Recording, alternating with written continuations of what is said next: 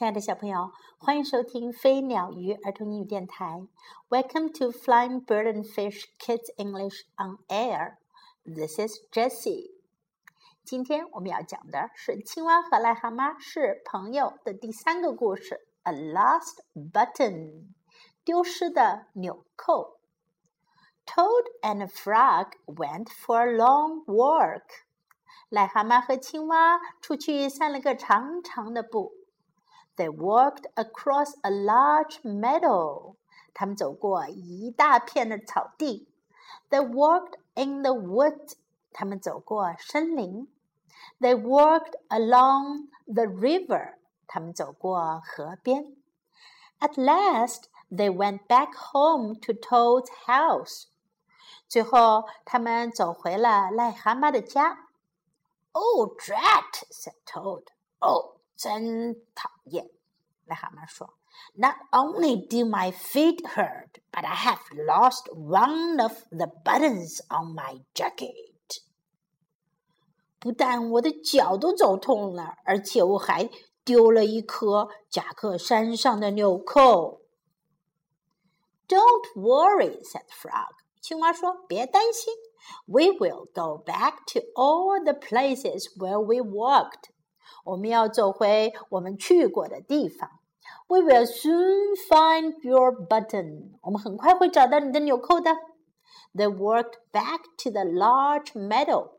他们走回到那片大草地上。They began to look for the button in the tall grass。他们开始在高高的草丛中找纽扣。Here is your button! cried Frog。青蛙叫了起来。 这是你的纽扣啊！That is not my button," said Toad. 癞蛤蟆说：“那不是我的纽扣。”That button is black. 那个纽扣是黑色的。My button was white. 我的纽扣是白色的。Toad put the black button in his pocket. 癞蛤蟆把黑色的纽扣放进了口袋里。A sparrow flew down. 一只麻雀飞了下来。"Excuse me," said the sparrow. 麻雀说：“打扰一下，Did you lose a button？你丢了一颗纽扣吗？I found one. 我找到一颗。"That is not my button," said Toad. 癞蛤蟆说：“那不是我的纽扣。That button has two holes. 那颗纽扣有两个眼。” My button had four holes. 我的纽扣有四颗眼。Toad put the button with two holes in his pocket. 癞蛤蟆把有两个洞眼的纽扣放进了口袋里。They went back to the woods and looked on the dark path. 他们走回到森林中，开始在黑暗的小路上寻找。Here is your button," said Frog. 青蛙说：“这是你的纽扣啊！”“That is not my button,” cried Toad. 癞蛤蟆叫道：“那不是我的纽扣。”“That button is small.” 那颗纽扣是小的。“My button was big.” 我的纽扣很大。Toad put the small button in his pocket. 癞蛤蟆把小纽扣放进了他的口袋里。A raccoon came out from behind a tree. 一只浣熊从一棵树后面走了出来。I heard that you were looking for a button, he said. 他说：“我听说你正在找一颗纽扣。Here is one that I just found. 这是我刚刚找到的一颗。That is not my button, wailed Toad. 癞蛤蟆哀嚎道：“那不是我的纽扣。That button is square。那纽扣是方的。My button was round。我的纽扣是圆的。”Toad put the square button in his pocket。癞蛤蟆把方纽扣放进了口袋里。Frog and Toad went back to the river。 青蛙和癞蛤蟆走回到河边。They looked for the button in the mud。他们在一片泥泞中寻找纽扣。Here is your button," said frog. 青蛙说：“这是你的纽扣。” That is not my button," shouted Toad. 癞蛤蟆喊道：“那不是我的纽扣。”That button is thin. 那颗纽扣很薄。My button was thick. 我的纽扣很厚。Toad put the thin button in his pocket. 癞蛤蟆把那颗薄纽扣放进了口袋里。He was very angry. 他很生气。He jumped up and down and screamed. 他跳上跳下的尖叫起来。The whole world is covered with buttons. 整个世界到处都是纽扣，and not one of them is mine. 可没有一颗是我的。Toad ran home and slammed the door. 癞蛤蟆回到家中，使劲儿的把门关上了。There on the floor，就在地板上，he saw his white four-holed, big, round, thick button。他看见了他的白色的、四个洞眼的、大的、圆的薄纽扣。Oh, said Toad. It was here all the time。癞蛤蟆说：“哦，它一直在这儿。What a lot of trouble I have made for frog！我给青蛙造成了多大的麻烦呀！” Toad took all of the buttons out of his pocket。癞蛤蟆把他口袋里所有的纽扣都拿了出来。He took his sewing box down from the shelf。他把架子下的缝纫盒拿了出来。Toad sewed the buttons all over his jacket。癞蛤蟆把那些纽扣啊缝遍了他的夹克衫上。 The next day, Toad gave his jacket to Frog。第二天，癞蛤蟆把他的夹克衫给了青蛙。Frog thought that it was beautiful. 青蛙觉得这样很漂亮。He put it on and jumped for joy. 他穿了上去，高兴地跳了起来。None of the buttons fell off. 没有一颗纽扣掉了下来。 Toad had sewed them on very well. 癞蛤蟆缝得非常好。小朋友，你们是不是也感受到了癞蛤蟆和青蛙之间的深厚的友谊呀？接下来我们看一下今天要学的英文是哪些呢？In the woods，在森林里。In the woods，in the woods woods，along the river，沿着河边。Along the river，river 是小河。along 是沿着，along the river 沿着河边。Don't worry，别担心。这句话以前我们曾经学过。Don't worry, don't worry. Look for the button. Look for 是寻找的意思，button 是纽扣。Look for the button.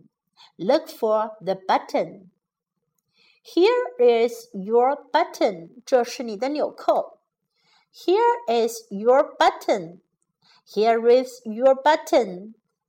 This is not my button. 这不是我的纽扣。This is not my button. This is not my button. That button is black. 那颗纽扣是黑色的。That button is black. That button is black. My button is white. 我的纽扣是白色的。My button is white. My button is white. Excuse me. 对不起，打扰一下。Excuse me. Excuse me. 如果你要插进别人的谈话，可以说 Excuse me。要打扰别人了，可以说 Excuse me。别人挡住你的路了，你想过去，也可以说 Excuse me。That button is small。那颗纽扣是小的。That button is small。 That button is small. My button is big. 我的纽扣是大的。My button is big. My button is big. That button is square. 那个纽扣是方的。That button is square. That button is square. My button is round. 我的纽扣是圆的。My button is round. My button is round. That button is thin. 那颗纽扣是薄的。That button is thin. That button is thin. My button is thick. My button is thick. 我的纽扣是厚的。My button is thick. Jump for joy. 高兴地跳了起来。Jump for joy. Jump for joy. 在这个故事当中，我们学到了几对形容词：black 黑色的，white 白色的，black white。small 小的，big 大的，small big small big square 方的，round 圆的。square, square, round, round. Thin, 薄的，thick, 厚的，thin, thin, thick, thick。现在我们来听一遍这个故事的原声版本吧。A lost button. Toad and Frog went for a long walk. They walked across a large meadow. They walked in the woods. They walked along the river. At last, they went back home to Toad's house. Oh, drat, said Toad. Not only do my feet hurt, but I have lost one of the buttons on my jacket. Don't worry, said Frog. We will go back to all the places where we walked. We will soon find your button. They walked back to the large meadow. They began to look for the button in the tall grass. Here is your button, cried Frog. That is not my button, said Toad. That button is black. My button was white. Toad put the black button in his pocket. A sparrow flew down. Excuse me, said the sparrow. Did you lose a button? I found one. That is not my button, said Toad. That button has two holes. My button had four holes. Toad put the button with two holes in his pocket. They went back to the woods and looked on the dark paths. Here is your button, said Frog.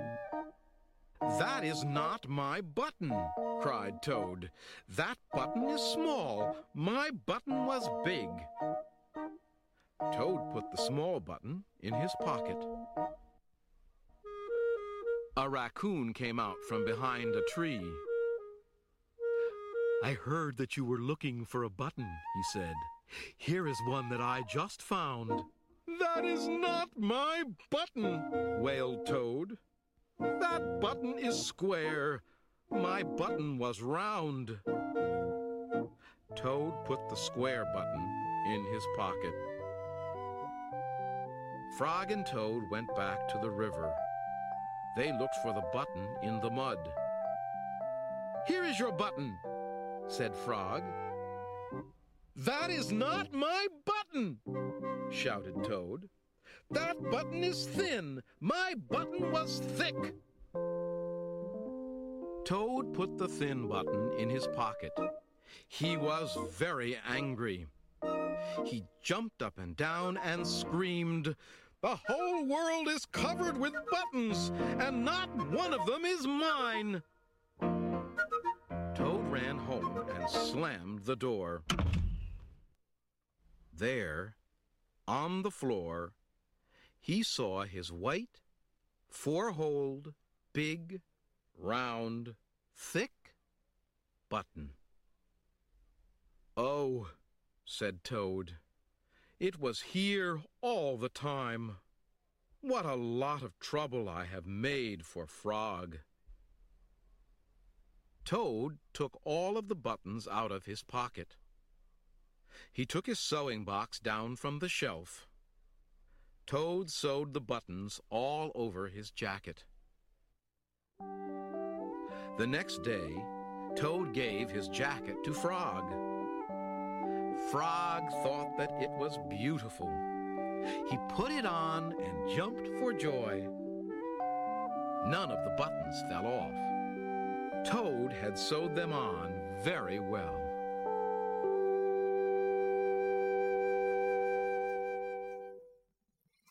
The end. 结束了。I hope you like this story. And this is Jessie saying goodbye.